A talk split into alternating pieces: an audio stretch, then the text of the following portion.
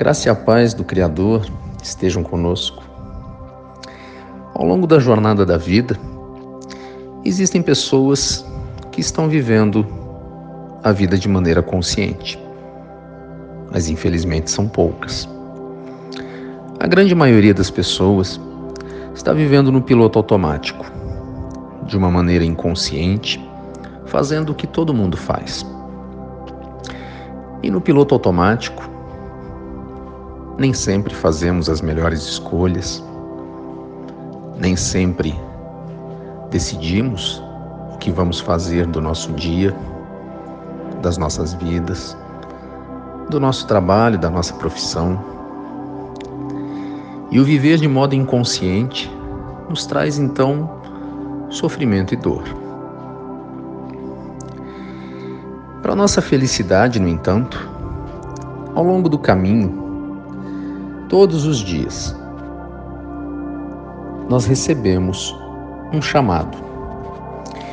E quem sabe, este próprio áudio não representa para você um chamado no dia de hoje, para que você saia desse piloto automático e passe a viver uma vida mais consciente, com escolhas conscientes escolhendo para sua vida o que você realmente quer viver. E quando recebemos esse chamado, somos chamados a dar uma parada, a diminuir o ritmo, a respirar mais profunda e lentamente.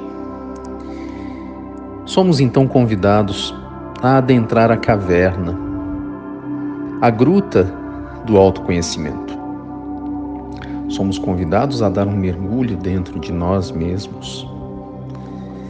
E isso é importante, porque nós só podemos mudar aquilo que nós efetivamente conhecemos. Se você deseja mudar a sua vida, você precisa se conhecer. E é na escuridão da caverna que você é confrontado com a sombra a sombra num conceito da psicologia analítica de Jung. A sombra como sendo a máscara que esconde as nossas inferioridades. Aquilo que nós não queremos aceitar e nem evidenciar para os outros. E, no entanto, veja quanta contradição, é a própria sombra que nos humaniza. Nós, como seres humanos, somos imperfeitos. O nosso processo de individuação, o nosso processo de nos tornarmos pessoas, de nos tornarmos indivíduos, ele acontece a partir do contato com os outros. E nesse contato com os outros, nós evidenciamos as nossas inferioridades e recebemos do outro também as suas inferioridades. Esse ato de esconder, quando a gente quer esconder a nossa inferioridade, a nossa humanidade, esse ato de esconder nos gera dor, sofrimento e contradição. E então, sem um alinhamento, sem uma coerência, como seres humanos, não há possibilidade de crescimento ou de mudança. Portanto, você quer mudar? Sim. Então tenha coragem de assumir a sua imperfeição. Aceite o seu lado sombrio. Aceite os seus defeitos. É a partir do equilíbrio entre as forças que habitam em você que você consegue administrar e ressignificar todos os seus sentimentos e toda a sua vida. Primeiro, tem sempre o alto amor, um alto cuidado. Você tem que viver o seu locus interno de autoconhecimento. Você tem que ter a autorresponsabilidade por gerenciar, por gerir a sua vida.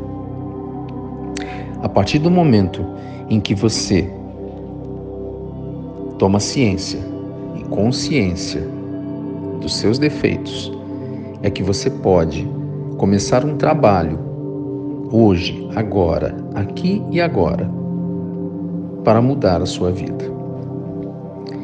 Portanto, o convite que eu te faço é dê uma parada, cinco minutos por dia. Dê um mergulho dentro de você. Diminua o ritmo, desacelere, respire compassadamente. Entregue-se à autorreflexão. Olhe-se no espelho. Veja o eu falando ao eu. O eu interior, o seu eu interior, conversando com Deus. É o Deus que habita o seu coração. E Ele sabe de tudo. E Ele sabe quem é você. E Ele dirá a você os melhores caminhos para que você possa modificar suas atitudes, os seus comportamentos. Quando você se entrega após a reflexão aos, seus desejos, à sua vontade, quando você se entrega à sua mente consciente, buscando o autoconhecimento, você passa a ter uma vida com sentido, uma vida com propósito, uma vida plenamente consciente. E cada escolha consciente que você faz desencadeia um único neurônio que desencadeia inúmeros outros neurônios.